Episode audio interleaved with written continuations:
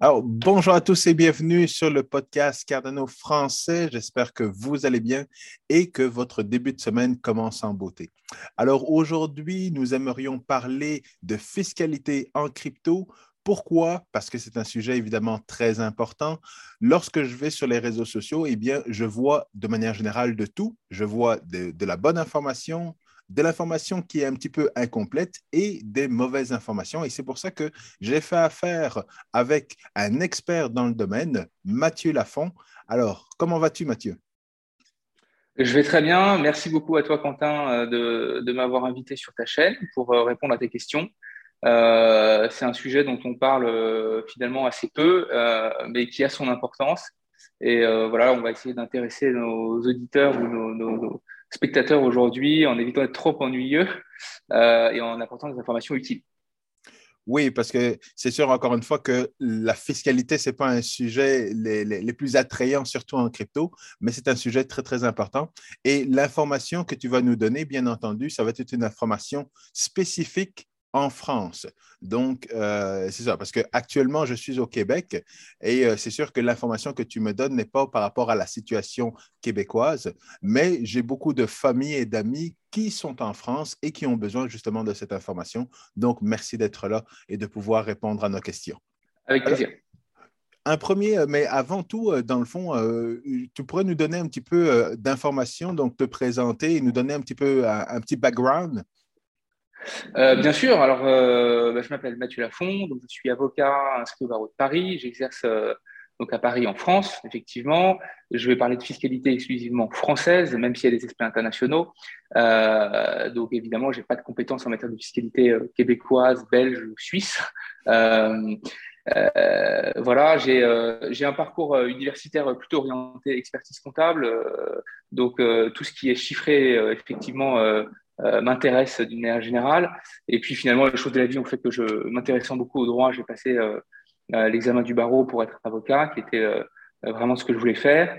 J'ai exercé pendant six années dans un grand cabinet qui s'appelle CMS Francis Lefebvre, qui est un peu une, une référence en France en matière de fiscalité. Donc c'était une, une très très bonne formation. Et puis il y a trois ans, je me suis installé avec mon frère. donc on est à notre compte, cabinet familial, on est beaucoup plus agile, beaucoup plus flexible. Euh, voilà, aujourd'hui, je, fais plein de choses dans la crypto que j'aurais peut-être pas fait aussi facilement ou de manière aussi souple à l'époque dans, dans, une grosse structure. Euh, donc, euh, donc voilà qui je suis et sur ma pratique professionnelle, donc fiscalité, aussi bien particulier qu'entreprise, mhm. et sur deux types de dossiers, le conseil. Donc, c'est-à-dire là, c'est vous faites une opération, une entreprise fait une opération et elle a besoin de, de savoir comment elle va être traitée fiscalement et comment faire les choses le plus intelligemment possible. Et puis les particuliers, euh, non, ça c'était le conseil, pardon, et puis le contentieux. Donc pareil pour entreprises et particuliers, le contentieux c'est tout ce qui touche au contrôle et au contentieux fiscal. Donc lorsque l'administration vient un peu mettre son nez dans vos affaires et que vous avez besoin d'être défendu ou d'expliquer votre cas, etc.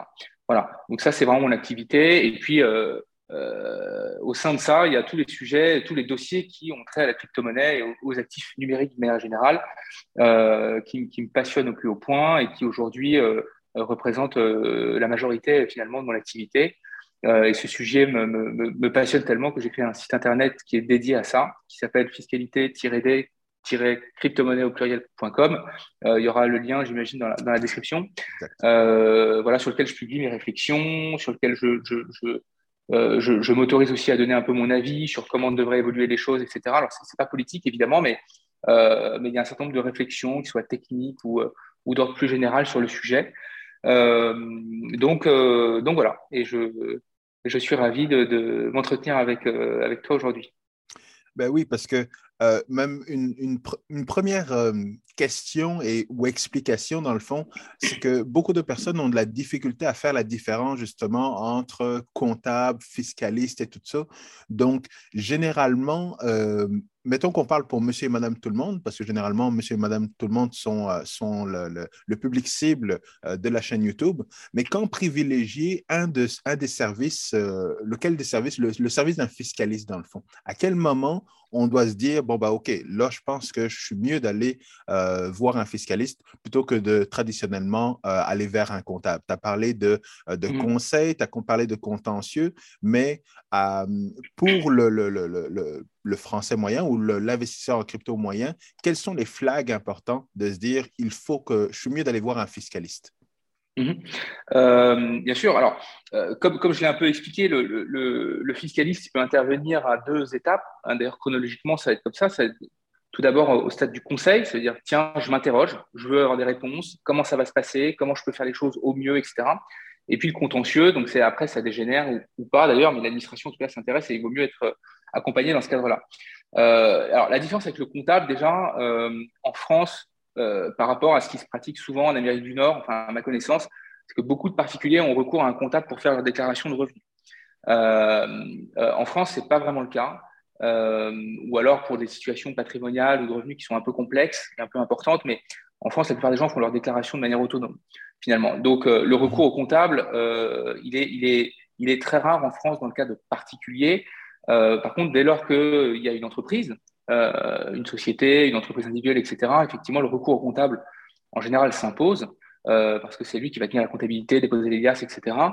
Euh, L'avocat fiscaliste, il intervient euh, sur d'autres types de problématiques. Parce que tout d'abord, l'avocat est un juriste, ce que n'est pas le comptable ni même l'expert comptable. Mmh donc, sur toutes les problématiques bah, proprement juridiques, l'avocat sera évidemment le mieux placé pour répondre. Euh, au stade du conseil. Et puis, au stade du contentieux, là, évidemment, enfin, euh, je pense que je n'ai pas besoin de le préciser, mais évidemment, un comptable ou un expert comptable ne, va pas gérer un contentieux fiscal en général. Donc, ça, c'est plutôt l'avocat qui le, qui le prendra en compte. Mmh. Alors après, euh, est-ce qu'il faut que chacun aille voir un avocat fiscaliste? La réponse est évidemment non. on va consulter un fiscaliste lorsque on est face à de vraies questions sans réponse, qu'on pressent qu'il y a un risque, et que évidemment les enjeux le justifient. Euh, euh, très clairement, enfin, je, je vais parler franchement, si vous avez un portefeuille de crypto-monnaie euh, qui est de 500 ou 2000 euros, bon, même si vous faites les choses de manière approximative, ça ne justifie pas d'aller consulter un avocat pour des enjeux qui sont finalement assez modestes. Mmh donc, il faut, mettre, il, il, faut mettre en regard évidemment les, les enjeux, le montant du risque. Euh, donc, euh, en, général, euh, voilà, il n'y a pas de seuil, mais c'est quand ça devient relativement important que ça peut valoir la peine d'aller consulter un professionnel qui va déjà éventuellement identifier les risques, s'il y en a, voir comment les gérer, comment les réduire, qui va peut-être mettre en garde contre des choses qui seraient mal faites, et puis conseiller au mieux pour éviter d'éventuellement faire les choses bien mais en payant trop, c'est-à-dire voir comment je peux structurer les choses ou une opération pour que finalement ce soit fiscalement le moins coûteux possible. Alors même si optimisation fiscale aujourd'hui ça devient un petit peu un gros mot, euh, bah, en réalité il n'est pas interdit de faire les choses intelligemment. Euh, donc on va voir le fiscaliste dans ce cas-là, et puis en cas de contentieux, là je le recommande très fortement, euh, c'est si vous avez une demande de l'administration. Alors je, m'adresse vraiment à public crypto, hein, parce que ça vaut pour tout le monde ce que je dis, mais là c'est euh, euh, c'est particulièrement vrai dans le monde des crypto-monnaies. Si vous avez une demande d'information ou de justification de la part de l'administration fiscale, euh, bah, prenez les devants, consultez un fiscaliste. Alors, moi ou un autre, hein, évidemment, il y a plein de gens qui sont compétents. J'ai plein de confrères qui, qui s'intéressent à ce sujet-là, même si sur le sujet très pointu de la crypto, on n'est pas non plus des dizaines. mais vraiment, c'est dans votre intérêt de vous faire accompagner parce que ça vous évitera de faire des faux pas et puis surtout de bien connaître vos droits parce que euh, en France, comme dans plein de pays, le contribuable a des droits face à l'administration et euh, les connaître bah, vous permettra de vous défendre au mieux. Oui, et puis, euh, et puis souvent, c'est que on commence par 2000 euros, mais on sait qu'en crypto, ça peut aller très vite et le 2000 peut se transformer en 100 000, 1 million et ainsi de suite. Et donc, c'est souvent quand les gains sont si importants si rapidement que là, on a l'investisseur n'a pas nécessairement le réflexe de bon, ben, OK, comment ça se passe de déclarer ses gains en France? Euh, euh, comment ça se passe un contrôle fiscal et tout ça? Donc, c'est pour ça qu'on fait ce genre d'émission. Et, personnellement, je vous l'ai dit, j'ai été chercher le meilleur. Donc, n'hésitez pas à consulter le meilleur si vous avez ce genre de questionnements qui sont très importants parce qu'on sait que ça peut aller vite en crypto. On peut gagner vite, mais également, ce qu'on veut, c'est pas payer trop d'impôts, on veut payer justement assez d'impôts. Donc, Pourquoi déclarer ces gains en France et comment ça se passe un contrôle fiscal chez vous? Alors, il euh, y, a deux questions. Quand on, il y a euh, comment déclarer ses gains en France, enfin, pourquoi les déclarer, et puis euh, comment se passe le contrôle fiscal. Hein, donc, il y, a bien, y a bien deux questions. tout d'abord, alors, juste un petit disclaimer, hein, comme ça, en, préambule, évidemment, tout ce que, tout ce que je vais tenter d'expliquer ici de manière la plus claire possible sont des informations d'ordre général je, voilà, je, vous invite, si vous êtes concerné, encore une fois, à consulter un professionnel. Euh, ça n'est pas un, conseil fiscal euh, à prendre forcément pour argent comptant, euh, ce d'autant qu'on est dans une matière qui est relativement floue, avec beaucoup de zones d'ombre, beaucoup d'approximations. et donc, voilà, c'est pourquoi je resterai dans des généralités et on ne peut pas prendre forcément tout pour argent comptant. Euh, donc ta question, c'était pourquoi est-ce important de déclarer euh, ses revenus ou ses gains de crypto en France? Exact. Euh, alors, déjà parce que la loi le prévoit. à mes yeux, qui suis avocat, c'est évidemment déjà une bonne raison. Mhm. Bon, une fois que j'ai dit ça, bon, vous allez dire très bien, c'est la loi, mais non, plus, plus sérieusement, en réalité, déjà, l'administration pourrait apprendre que vous avez des gains, vous avez un patrimoine de crypto-monnaie, euh, même si il est vrai aujourd'hui, il ne faut pas se mentir, euh, tout ce qui est dans la DeFi, etc., c'est quand même euh, très difficile d'accès et l'administration ne va pas tomber dessus par hasard.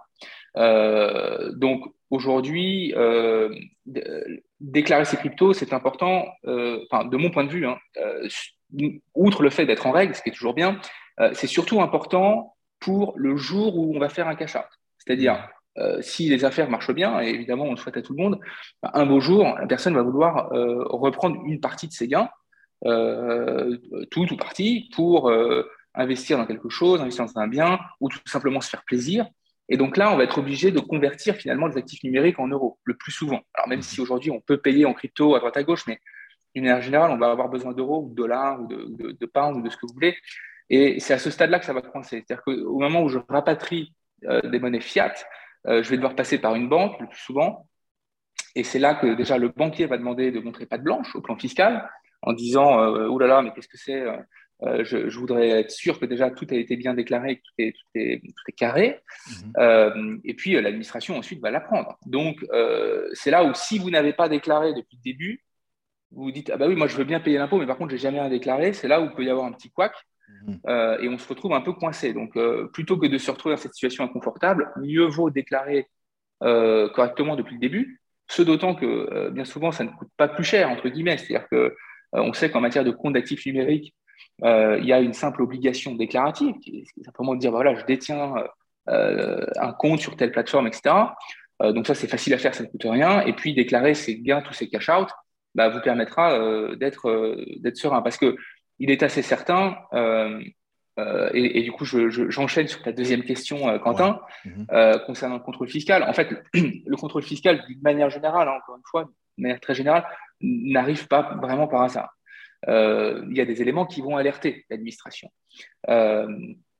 donc, typiquement, un cash-out un peu important peut, de plusieurs manières, déclencher une, une, forme d'alerte, disons, au sein de l'administration qui va être invité à regarder votre dossier plus en détail. Euh, donc, euh, et c'est là où le, fait d'avoir déclaré avant est toujours euh, évidemment mmh. mieux.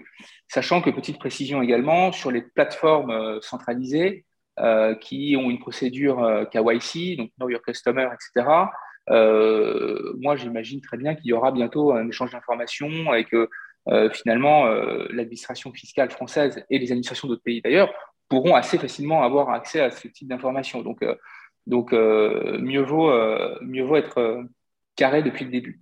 Alors, le contrôle fiscal, comme je disais, il arrive en général pas par hasard. Mmh. c'est souvent un cash-out qui va être visible déjà au plan bancaire et qui va, qui va éveiller les soupçons. Alors, soit je ne le déclare pas, et donc là, je me mets vraiment en risque, évidemment, je ne peux pas conseiller de faire ça. Enfin, euh, ça serait euh, d'ailleurs une faute déontologique de ma part. soit je le déclare et ça peut, enfin, et ça va là aussi éveiller l'attention de l'administration qui va être incitée à creuser pour voir un peu ce qu'il en est, surtout si par exemple je déclare je ne sais pas, mettons 30 000 ou 50 000 euros de revenus par an depuis toujours, et puis du jour au lendemain, je déclare plusieurs centaines de milliers, voire des millions. Là, il est évident que le dossier va clignoter un petit peu. Alors, comment ça se passe? Voilà, ce qui est normal, et finalement, bon, bah, voilà. Alors, et, le savoir en amont, c'est toujours mieux parce que ça permet aussi de s'y préparer. et moi, c'est ce que je fais tous les jours avec, beaucoup de mes clients qui ont un projet de cash out pour un réinvestissement derrière, etc. Euh, et, qui se préparent en disant voilà, je, suis quasiment certain qu'on euh, on va me poser des questions. Euh, voilà, qu'est-ce que je vais devoir fournir? Comment je vais devoir répondre? Mhm. Est-ce que je suis sûr d'être à l'aise avec ça et de ne pas me faire coincer? Parfois, même en toute bonne foi, on a peur de, faire des bêtises. Donc, donc voilà. Donc comment ça, se, comment ça se passe? En fait, en général, le contribuable reçoit une demande d'information ou une demande de justification. C'est un courrier qu'on reçoit en disant mhm. voilà. donc je vais prendre, je vais prendre le cas le plus classique. Hein, euh, c'est vous avez déclaré des gains euh, d'actifs numériques pour un montant de temps. Euh, nous voudrions avoir plus d'informations sur ces gains, donc l'origine de l'investissement, les plateformes, etc. etc. Et mhm. donc là, vous êtes en position de devoir un peu justifier comment vous êtes, comment vous avez sorti, mettons, 500 000 euros de gains comme ça. Donc, il faudra fournir euh, le montant des cash donc des investissements sur telle plateforme, etc. etc. Moi, je suis, euh, j'invite vraiment les contribuables à être très vigilants sur euh, déjà le, le climat d'un rapport, d'un échange avec l'administration. Mhm. Voilà. Il faut toujours, si on peut, prendre les devants, répondre aimablement, évidemment, dire qu'on souhaite coopérer, qu'on va donner tous les éléments. Euh, il faut absolument euh, pas les prendre de haut. Euh, d'ailleurs, il n'y a pas de raison de le faire, mais euh, c'est un droit qu'a l'administration d'opérer un contrôle et de poser des questions. Donc, il faut y répondre de manière transparente. donc, il faut fournir ces éléments-là. Il ne faut, faut pas fournir non plus plus qu'on demande, c'est pas la peine. Mm-hmm. Hein. Il faut, faut, répondre à la demande, mais c'est pas la peine non plus de, de, de, se mettre complètement à nu comme ça du jour au lendemain. Euh, et donc, euh, donc voilà. Et puis sur la base de cette réponse que vous allez faire, oui, tu veux, avais une question Oui, euh, c'est ça. Ben, et deux, deux, éléments, je pense, qui sont importants. C'est ce que tu dis, parce que souvent, les gens se disent Ah, oh, ben, ce sont des histoires où ce n'est jamais arrivé, mais tu te bases vraiment sur des faits pour donner ce genre de conseils-là. parce que souvent, c'est ça, c'est que les gens, euh, je pense que, et, moi, y compris, là, ça arrive qu'aux autres, ça ne m'arrivera pas ou ça va bien se passer quand ce sera à mon tour. Là. Ce sont des choses que les gens se mettent en tête, mais on se base sur des faits pour vous donner ce genre mmh. d'informations-là. Et la deuxième chose, et ça, je voulais, voulais le, je veux savoir si c'est vrai dans le fond. Est-ce que le conseil coûte moins cher que le contentieux, que de régler le contentieux? Alors, euh, je vais te répondre à ça. Je vais, je vais terminer ce que j'étais en train d'expliquer. Oui. Et puis, je répondrai à cette question-là euh, ensuite. Donc, euh, on répond à l'administration. Et l'administration, ensuite, va donc étudier cette réponse. Et puis, elle peut être satisfaite en disant bon, Très bien, voilà, moi, j'ai une réponse je, sur la nature de ce gain, ça me va très bien, je classe. Euh, si elle n'est pas d'accord, elle répond au contribuable euh, en disant, bah voilà, euh, enfin pas d'accord. Elle peut dire, bah, au vu de ce que vous me dites, par exemple, je considère que vous êtes un investisseur à titre habituel, donc je vous requalifie en professionnel entre guillemets. et puis suite à ça, vous avez le droit, enfin, le contribuable a le droit de répondre à cette, ce qu'on appelle proposition de rectification de l'administration. On répond avec des arguments, l'administration va à son tour répondre. Euh, ensuite, on pourra euh, éventuellement euh, exercer un recours hiérarchique, c'est-à-dire on va demander à, rencontrer le contrôleur ou le vérificateur accompagné de son supérieur hiérarchique, etc., etc., Il y a un certain nombre de recours en fait à exercer. si ça ne va toujours pas, ensuite on, enverra ce qu'on appelle une réclamation contentieuse, qui est le dernier acte que l'on fait avant de saisir un juge éventuellement cette réclamation, l'administration, bah, il donne droit ou pas, et si elle, refuse notre position, bah, alors on pourra saisir le juge. Euh, j'ai beaucoup de choses à dire là-dessus. Enfin, on pourrait y passer clairement la soirée, parler de la procédure contre fiscale, mais ce n'est pas l'objet. Euh, juste deux, trois idées que je voudrais faire passer. Euh, la première, c'est que par rapport à ce que tu disais à l'instant, non, le, le, but ici n'est pas de faire peur aux gens en disant ça n'arrive qu'aux autres, ça va mal se passer, c'est stressant. En réalité, non, encore une fois, l'administration a un droit de contrôle. Euh, ça peut tout à fait très bien se passer. Euh, donc, je ne veux pas faire peur aux gens. Euh, il faut déjà que le contrôle arrive.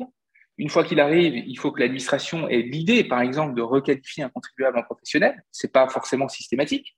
Elle peut très bien se dire, OK, bon, bah voilà, il, a déclaré ses opérations, il paye 30% sur la flat tax sur ses gains, très bien, et de ne pas aller plus loin. Et si elle va plus loin, bah, encore une fois, le contribuable a le droit de se défendre, il va présenter ses arguments. Euh, euh, il, faut faire, il faut faire preuve de beaucoup de pédagogie aussi avec un, un vérificateur fiscal, il faut expliquer les choses. C'est des sujets qui sont complexes, qui sont techniques, qui ne sont pas toujours très bien maîtrisés. Donc, euh, il faut, euh, euh, il faut, il faut pas le voir comme un exercice qui fait peur, mais comme, comme, comme l'occasion de, de, voilà, d'expliquer, de prendre le temps, de faire de la pédagogie. En général, on a des gens en face de nous qui sont, qui sont prêts à écouter. C'est une généralité, c'est pas toujours le cas, mais mm-hmm. d'une manière générale, voilà, il y a quand même une attention, il y a une écoute active de la part de l'administration, donc ça c'est très intéressant. toujours dans l'idée aussi de ne pas faire peur aux gens, j'aimerais dire que euh, certes, la matière est assez floue, c'est-à-dire qu'il euh, y a plein de questions auxquelles on n'a pas vraiment de réponse, mais euh, tout simplement parce que nous n'avons pas de base légale. Il y a un défaut de texte aujourd'hui en France. et si c'est flou, c'est pas toujours en défaveur du contribuable. Les gens ont tendance à s'imaginer oh là là, mais il y a un flou, donc demain l'administration va, je suis à la merci du premier inspecteur qui va me, me, me, me coller un adressement, etc.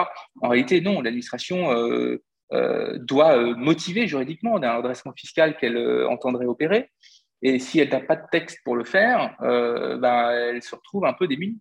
Mhm. Donc, ce flou dont tout le monde parle, moi, j'aime beaucoup dire qu'il est aussi en faveur du contribuable, dans le sens où bah, le, flou vous donne une marge de manœuvre pour présenter vos arguments, votre point de vue, votre point de vue pour soutenir la pertinence d'une analyse euh, juridique. Mhm. Euh, alors que s'il y a un texte qui est euh, absolument extrêmement clair, tout noir, tout blanc, bah, vous tombez du mauvais côté, il n'y a pas de discussion possible, vous êtes cuit, entre guillemets. Voilà, donc ce flou peut être aussi une bonne chose de mon point de vue. donc voilà, ça, il ne faut pas faire peur aux gens avec ça. Je voulais également faire un petit point sur, le, le calendrier en fait, d'un contrôle fiscal et du sujet de prescription.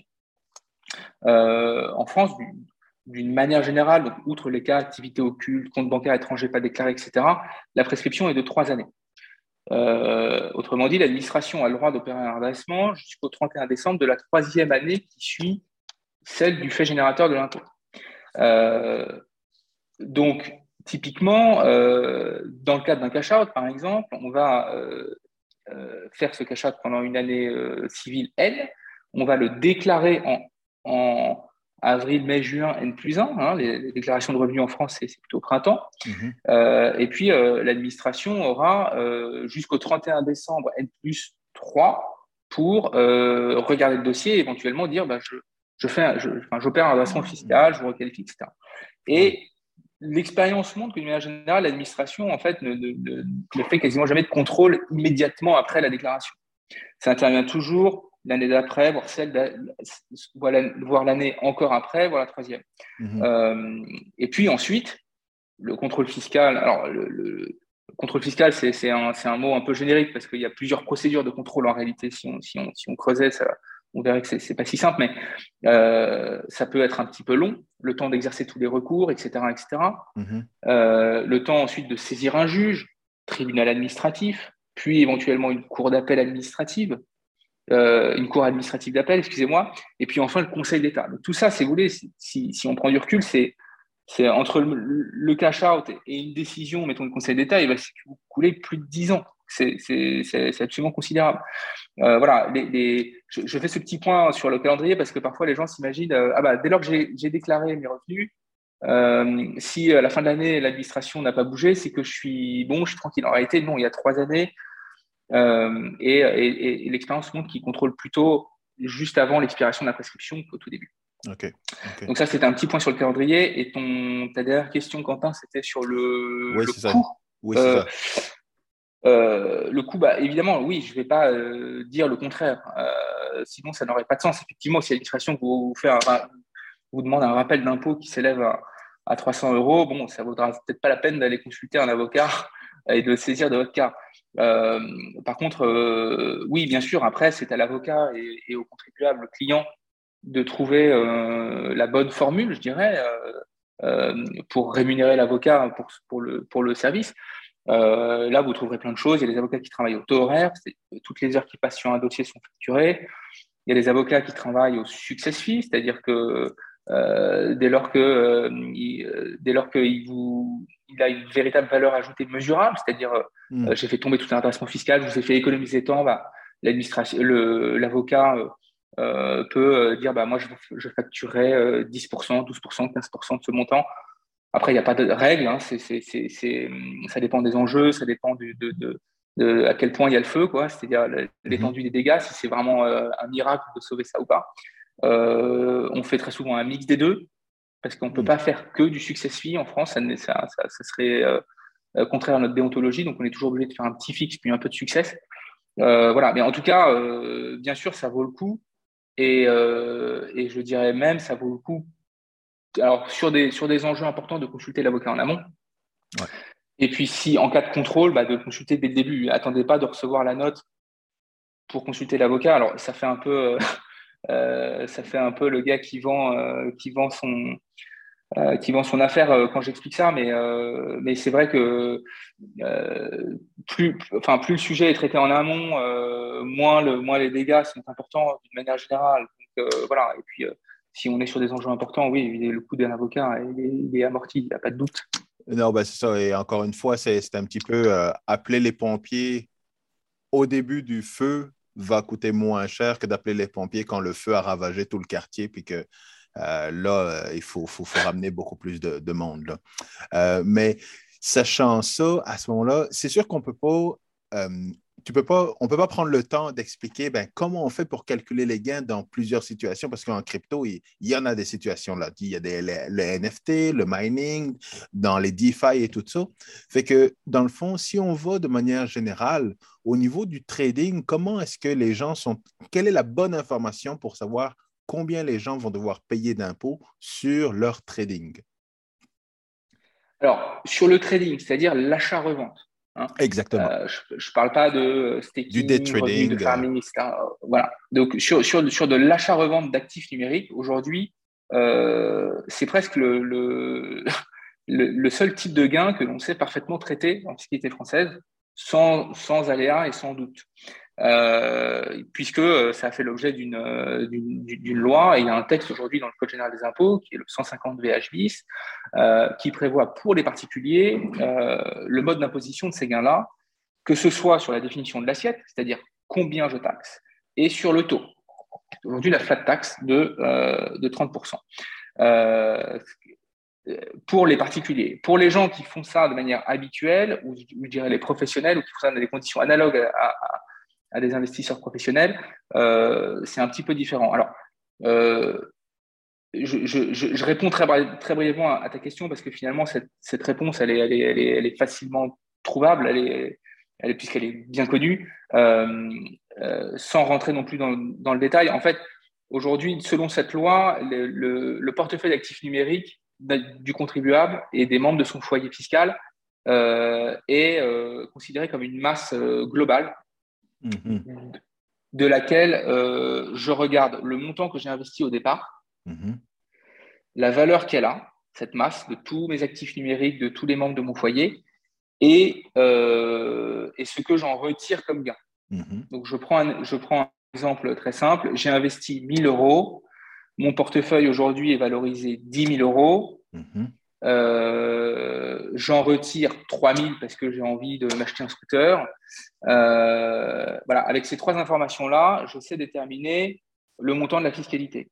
Euh, tout ce qui s'est passé dans le portefeuille entre-temps, tant que, tant que, tant que, que, que, que, ce sont restés des actifs numériques, c'est-à-dire j'ai échangé Bitcoin, Ether, Cardano, USDT, ce que vous voulez, euh, tout ça est en fait euh, transparent, mhm. on, ne le regarde pas, ça n'a pas d'importance, c'est le régime qu'on appelle du sursis. Et par contre, dès que vous revenez vers une monnaie fiat, euro, dollar, etc., euh, là, il y a une fiscalité. Et mhm. l'idée de ce texte, c'est de regarder au moment où je fais un retrait ou, je fais un cash-out, quelle est la composition de mon portefeuille entre ce que j'ai investi au départ et les gains. OK. D'accord? Et donc, j'ai une j'ai euh, une, une cote-part hein, dans mon portefeuille entre investissement de départ et gain. Et quand, et quand je retire des monnaies fiat, des euros, eh bien, euh, je, je, considère qu'il y a une partie de mon retrait qui correspond à une récupération de mon investissement de départ, mhm. où je ne fais finalement que reprendre mes billes, donc ça n'est pas la nature de revenu. D'accord? Et l'autre partie, c'est du gain qui est lui taxable. Donc, euh, ça, c'est assez facile à faire. Euh, euh, par contre, ce qu'il faut effectivement pour les investisseurs qui sont particuliers, c'est bien connaître le montant des cash donc c'est-à-dire quel est le montant qu'ils ont investi au départ ou même au fil de l'eau. Mm-hmm. Connaître au jour de chacun des cash out la valeur globale du portefeuille, tout actif numérique confondu. Mm-hmm. ce qui n'est pas forcément évident. Donc là, par exemple, j'ai des clients qui utilisent des trackers de portefeuille qui permettent en temps réel de savoir quelle est la valeur en dollars ou en euros, mais de tous leurs actifs numériques, quelle que soit la plateforme ou le, protocole utilisé. Euh, et puis de connaître voilà, exactement bah, à chaque cash out le montant que je vais retirer. Donc, euh, ça demande, c'est, un peu complexe. Euh, ça demande un, suivi quand même assez, assez lourd et, peu pratique finalement. donc, il y a des services en France qui proposent de de faire ce travail-là pour vous un peu fastidieux. Mhm. Euh, il y en a deux qui me viennent en tête, c'est Waltio et Coconut, euh, voilà, qui euh, pour un pour un prix pour un prix tout à fait modéré, me, semble-t-il. Enfin, j'ai pas du tout d'action chez Waltio ou Coconut, hein, mais je vois ce que me disent mes clients effectivement pour pour, pour pas grand chose, ben, ils automatisent tout ce traitement-là et vous mhm. restitue une information fiscale directement exploitable, ce qui fait que vous vous enlevez un peu le mal de tête à faire tous les calculs dans tous les sens. Euh, voilà, donc euh, ça c'est euh, ça c'est plutôt pratique. voilà. Après sur des sujets plus complexes, mhm. Quentin, sur par exemple les gains du staking, lending farming, etc. c'est un peu différent parce que là pour le coup nous n'avons pas vraiment de réponse. Tout ce que l'on sait, c'est que le minage euh, enfin, la, doctrine traite du minage au, bah, au sens fiscal, c'est-à-dire euh, la rétribution que j'ai pour euh, participer, à, enfin pour rendre des services finalement à un réseau et le, et le, et le rendre mmh. fonctionnel, mmh. ce, qui est, ce, qui, ce, qui, ce qui au départ était quand même le minage traditionnel proof of work. Mmh. Mais aujourd'hui, moi, à mon sens, le, tout ce qui est proof of stake répond à la définition fiscale du, du minage. Euh, et, euh, et, taxé dans la catégorie des BNC. Donc là, ça veut dire pas de flat tax. Euh, bon, il y aurait beaucoup de choses à dire parce qu'il y a plein de types de revenus. les choses risquent aussi d'évoluer, enfin vont évoluer en 2023.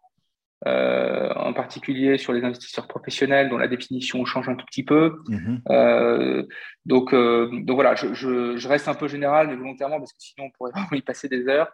Euh, mais d'une manière générale. Euh, c'est qu'il faut analyser vraiment la situation de chacun des, particuliers pour euh, les autres types d'investissements, NFT, staking, DeFi et tout ça, pour s'assurer d'avoir une meilleure réponse. Oui, voilà. Alors, le staking, pour moi, ce sera BNC. je suis quasiment certain. Même si peut-être des gens penseront autrement, hein, pourquoi pas, mais mais c'est mon, point de vue de, juriste, disons, d'avocat. Euh, et les NFT, bah là, c'est encore, euh, c'est encore un nouveau monde parce que c'est là, il y a, y a, plusieurs voies, plusieurs possibilités possibles. Alors, tout le monde est un peu, euh, tout le monde est un peu, enfin, pas affolé, mais je veux dire, très, très à l'écoute et mhm. à l'attention de comment ça va évoluer parce que parce que ça peut être très très différent selon que je considère qu'un NFT est un actif numérique, une œuvre d'art, un bien meuble incorporel. Mhm voilà, l'analyse juridique aujourd'hui est incertaine. La fiscalité qui en découle, par conséquent, l'est aussi. Euh, donc, euh, donc, et puis il n'y aura peut-être pas la même réponse pour tous les NFT. Hein, euh, ça, c'est vrai aussi. Donc là, effectivement, oui, il vaudra mieux faire du cas par cas en attendant que l'on ait une réponse plus claire de la part du législateur ou du gouvernement. À ce moment-là, parce que là, tu nous, on, parle surtout de cas euh, où euh, investissement pour particulier, donc impôt pour particulier. Certaines, certaines questions où euh, beaucoup de gens se disent, bon, ben, moi, en tant que particulier, est-ce que si je me pars en entreprise, est-ce que j'aurai des... des est-ce que ce sera plus facile? Est-ce que je paierai moins d'impôts si je me pars une entreprise? Ou, ou si je m'expatrie, par exemple? Donc, euh, as-tu fait l'exercice ou as-tu des, des, cas ou as-tu des conseils par, par, rapport à ce genre de réflexion-là? Ben, c'est mieux de se partir une entreprise ou alors c'est mieux de s'expatrier, tout simplement. Alors, euh, effectivement, j'ai parlé beaucoup des particuliers, euh, mais dès lors qu'il y a des professionnels, c'est-à-dire soit des gens qui sont des professionnels de la crypto, du trading, ou des gens qui sont professionnels un peu sans le savoir, c'est-à-dire qu'à force d'en faire beaucoup sur des très grands montants, etc., etc., ils prennent le risque, l'administration demain les regarde comme des professionnels alors qu'au départ, ils sont de simples particuliers. Mhm. Euh, le, le, le, régime d'imposition que j'ai décrit là juste avant n'est pas du tout euh, adapté. Euh, ces gens-là, déjà, ne bénéficieront pas du sursis, c'est-à-dire que tous les échanges crypto-crypto oh. dégagent une plus ou, une plus ou moins value fiscale. Donc, ça veut dire qu'à chaque fois que je fais un trade, même stablecoin, etc., je dois calculer la plus ou moins value en euros et ça peut donner lieu à de l'impôt. Ensuite, donc ça c'est déjà euh, sur le, sur le, mode de calcul de l'assiette imposable, donc de la mhm. base, c'est très différent et c'est beaucoup moins favorable que pour les particuliers. Euh, et puis ensuite, il y a le taux d'imposition qui, là aussi, peut être beaucoup moins euh, intéressant puisque les gains des professionnels ne peuvent pas bénéficier de la fameuse flat tax de 30%, qui est les 30% en réalité, c'est la composante de deux choses. Hein. C'est de l'impôt sur le revenu à 18 à 12,8 pardon, et des prélèvements sociaux au taux de 17,2. La somme des deux fait 30. Pour un particulier, il paiera l'impôt euh, sur le revenu au taux marginal, qui peut atteindre 45%, pour le seul impôt sur le revenu, plus les prélèvements sociaux au taux de 17,2, ou les cotisations sociales si on considère qu'il exerce de manière vraiment professionnelle. Euh, et, on peut également rajouter la CEHR, la contribution exceptionnelle sur les revenus, qui peut être mhm. de 3 voire 4 alors, celle-ci s'applique aussi aux particuliers euh, qui bénéficient de la flat tax, hein, quand on est sur des niveaux de revenus qui sont importants. Mais bon, effectivement, le professionnel peut voir ses gains euh, taxés assez facilement à 65% et des brouettes. Euh, s'il a des revenus importants. Mhm. Et puis surtout, euh, ce qui est très pénalisant, c'est que chaque trade dégageant une plus ou moins value, euh, il n'a pas forcément le cash pour payer l'impôt. C'est-à-dire qu'il peut, il peut se retrouver à avoir un impôt sur le revenu très élevé à payer en, en étant 100% crypto, ce qui veut dire qu'il va être obligé de convertir mhm. une partie de son portefeuille en euros pour pouvoir payer l'impôt. bon, donc ça, c'était la première chose. pour ces gens-là, s'incorporer, comme tu le dis, c'est-à-dire se structurer en société, euh, peut être intéressant. Mhm. Euh, peut être intéressant, il faut l'étudier au cas par cas. Dans ce cas-là, on va bénéficier d'une fiscalité, euh, bah, disons IS, hein, donc impôt sur les sociétés, mhm. qui va être plus contenue qu'une fiscalité personnelle sur des revenus professionnels. Mhm. Donc ça peut avoir du sens. Euh, mais il faut regarder ensuite bah, qu'est-ce que la personne va faire? Est-ce qu'elle est, est-ce qu'elle est, est-ce qu'elle est, est-ce qu'elle est, enfin, est-ce qu'elle se tire un revenu au titre du, du mandat social? Est-ce qu'elle se salarie? Est-ce qu'elle prend des dividendes? Euh, Voilà, là, euh, il peut y avoir un certain nombre d'arbitrages à faire pour finalement un peu optimiser la fiscalité. Le, principal intérêt, si vous voulez, de, de, de structurer en société, c'est de d'éviter que la personne ait des revenus trop importants sur sa tête à elle, mhm. euh, ce qui lui fait absolument grimper dans les tranches les plus élevées du barème progressif de l'impôt sur le revenu. Voilà. Mhm. Quelqu'un qui gagne des centaines de milliers ou des millions par an grâce à son trading, mais qui n'en a pas besoin pour vivre au quotidien, mhm. peut avoir intérêt à structurer en société. La société va faire un petit peu, je dirais, de bassin de rétention, va payer son IS, et lui va puiser dans la société sous une forme à, définir, rémunération, dividendes, etc. Bah, finalement, ce qu'il faut pour couvrir son train de vie de manière confortable, mais pas, euh, pas au-delà, de, manière à ce qu'il évite de trop monter dans les tranches d'imposition.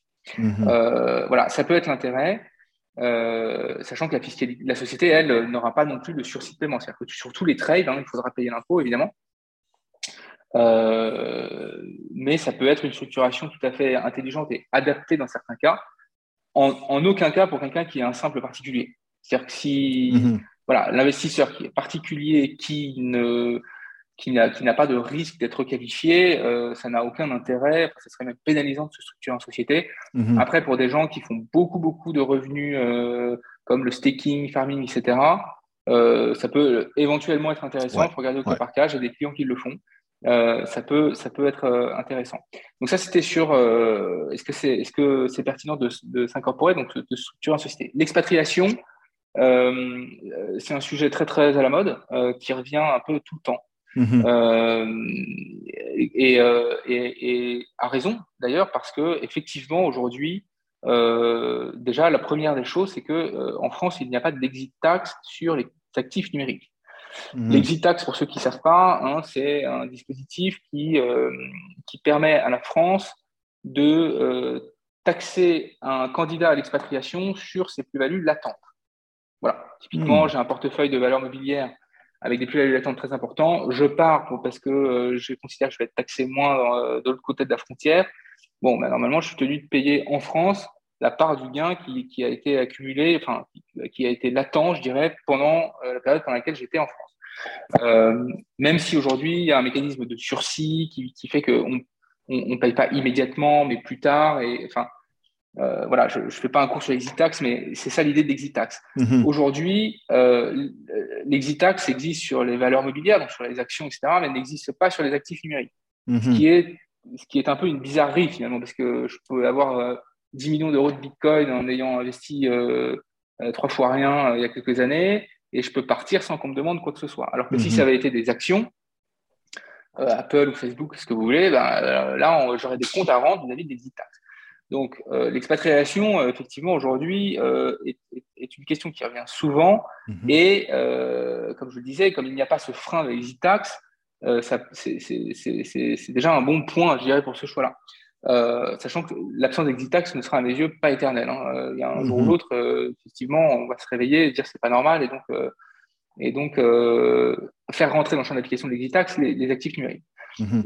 ensuite, bon, il faut trouver le pays de destination. Euh, il faut que ce soit un pays qui soit évidemment fiscalement favorable, sinon ça n'a pas trop d'intérêt. Non. Euh, mais ce que je voudrais vraiment dire, c'est que déjà, euh, l'expatriation, ça ne s'improvise pas. Et avec mhm. l'expatriation fiscale, on ne fait pas semblant. Voilà. On peut pas, moi j'entends des gens dire oui, mais je vais, je vais louer un petit studio, et puis je vais y aller, etc je vais dire que je passe la, moitié de l'année là-bas, etc. Et puis je serai résident fiscal. En réalité, non. Euh, en expatriation fiscale, enfin en résidence fiscale, on ne fait pas semblant. Si vous partez, il faut partir, je dirais, pour de bon. Ça ne veut pas dire que vous n'avez pas le droit de revenir en France, mais ça veut dire qu'il faut vous installer là-bas, etc. Euh, il faut, si vous avez une famille, il faut qu'elle parte avec vous. Euh, voilà, là encore, je ne fais pas un cours sur l'expatriation fiscale, mais sachez que ce n'est pas pour tout le monde. Il faut être prêt à faire des gros, gros changements dans sa vie personnelle parce que il ne faut pas faire semblant, il faut le faire pour de vrai. Mhm. Euh, donc évidemment, il faut se faire accompagner quand on a un projet comme celui-ci. Euh, mais, euh, mais, en tout cas, c'est possible. Moi, j'ai des clients qui l'ont fait, qui continuent de le faire, et pour qui c'était une bonne décision. mais voilà, c'est pas pour tout le monde. Et une remarque très importante, qui est d'ailleurs qui vaut d'une manière générale en fiscalité pour moi, et je pense vraiment que c'est un bon conseil. Ne faites pas des choses pour des raisons exclusivement fiscale. Mhm. Euh, voilà. Euh, les gens ont parfois tellement horreur de payer des impôts et sont tellement allergiques à ça qu'ils seraient prêts à faire un peu tout et n'importe quoi pour payer moins. Euh, en réalité, non. Et c'est un fiscaliste qui vous parle. Hein. Donc c'est dire si ma conviction est forte. Mhm. il faut faire des choses pour les bonnes raisons. Il faut que ça ait du sens au plan personnel, au plan financier, au plan patrimonial. Sur tous ces plans-là qui sont plus importants que la fiscalité. Et si par-dessus ça, on peut arriver à greffer une fiscalité qui est favorable, qui est mhm. intéressante, alors là, c'est là c'est parfait, c'est presque la cerise sur le gâteau. Mais commencer par dire, là, je paye trop d'impôts en France, où est-ce que je peux aller pour payer moins? Euh, Pour moi, on fait des choses un petit peu à l'envers. Je, je, comprends hein, le désir de partir pour payer moins, mais il faut que ça ait un sens par ailleurs. Il faut que vous dites, bah, ce pays me plaît, euh, euh, j'ai peut-être des amis de la famille, le, le, le, le, climat me plaît, enfin j'ai plein de raisons d'y aller, etc., etc. Mais se dire, euh, je vais aller dans le premier pays euh, que je trouve qui est favorable au photo, évidemment, bah, ça n'a pas de sens. Et, c'est valable pour l'exploitation, mais comme pour plein d'autres choses, euh, de manière générale, hein, dans des projets de vie, c'est des décisions qui sont trop importantes à mes yeux pour être arbitrées à la seule lumière de la fiscalité. Exactement. il faut toujours faire des choses qui ont un sens pour vous et ensuite d'essayer de, trouver la fiscalité qui est la mieux possible. Donc voilà. Donc, en réponse à la question sur l'expatriation, euh, oui, ça peut être une très bonne chose de le faire, mais ce n'est pas pour tout le monde. Il faut le faire pour de vrai. Et surtout, faites-le si c'est un sens pour vous. Euh, et ne le faites pas pour des raisons exclusivement fiscales. C'est un peu dommage. Non, puis ça, ça revient vraiment à vraiment toute la logique euh, justement de, de cette technologie-là, de la blockchain et tout ça. On n'adopte pas la blockchain parce que c'est le nouveau terme à la mode il faut justement regarder si ça fait du sens et intégrer justement la blockchain. Même chose, justement, comme tu l'as, comme tu l'as mentionné. L'idée, c'est pas de ne pas payer d'impôts, c'est de en payer euh, là quand c'est nécessaire et le, montant, euh, le montant qu'il faut. Pas en payer plus, pas en payer moins, ce qui fait du sens pour le cas, euh, pour votre cas, pour votre situation. Ben, Merci beaucoup, Mathieu. Ça a été, euh, ça a été quand même une information, euh, une, information assez complète sur toutes. Malheureusement, on n'a pas pu aller dans tous les cadres, mais où est-ce que les gens, encore une fois, peuvent te suivre euh, et te contacter s'ils ont plus d'informations qu'ils veulent aller chercher, sachant que tout sera dans la description de la vidéo. Donc, à quel endroit on peut, ils, peuvent, ils peuvent entrer en contact avec toi? Alors, euh, bah, sur le site, tout simplement, www.fiscalité-d-cryptomonnaie au pluriel.com. Euh, voilà, le lien, Quentin va le mettre en description. Euh, il y a également le site du cabinet, la associécom et sur le site bah, Fiscalité des crypto-monnaies, il y, a le, Telegram, il y a le Twitter, il y a un formulaire de contact, il y a une newsletter. Donc voilà, n'hésitez pas à, vous abonner ou à contacter via ce lien. Vous pouvez prendre rendez-vous également. Euh, on a été, euh, je vois, je vois l'heure qui a passé. Euh, en réalité, j'ai le sentiment d'avoir dit très très peu de choses parce qu'il y a, il y a dix fois plus à dire sur chacun de ces sujets-là. bon, la, vocation, évidemment, n'était pas de donner une réponse à toutes les questions, mais de rester d'ordre général et puis peut-être tout simplement de familiariser les gens au sujet de la fiscalité, puisque parfois on a des, des, clients qui ne savent même pas que les gains sont imposés et qu'il y a des impôts aussi. Donc, euh, donc voilà, être sensibilisé, ça peut être un, bon, une bonne première étape en la matière. Mm-hmm. Oui, et c'est justement pour ça qu'on fait cette émission-là. Ce ne sera pas la dernière fois qu'on fera justement euh, une émission sur la fiscalité parce qu'encore une fois, il y a toujours beaucoup de gens qui arrivent en crypto. Donc, de la faire assez régulièrement, ça permet justement d'avoir l'information et de pointer les gens dans la bonne direction. Et dans ce cas-là, ça va être vers toi, euh, Mathieu Lafont. Donc, merci encore euh, d'avoir assisté à l'émission. Merci pour toute l'information que, tu nous as transmise.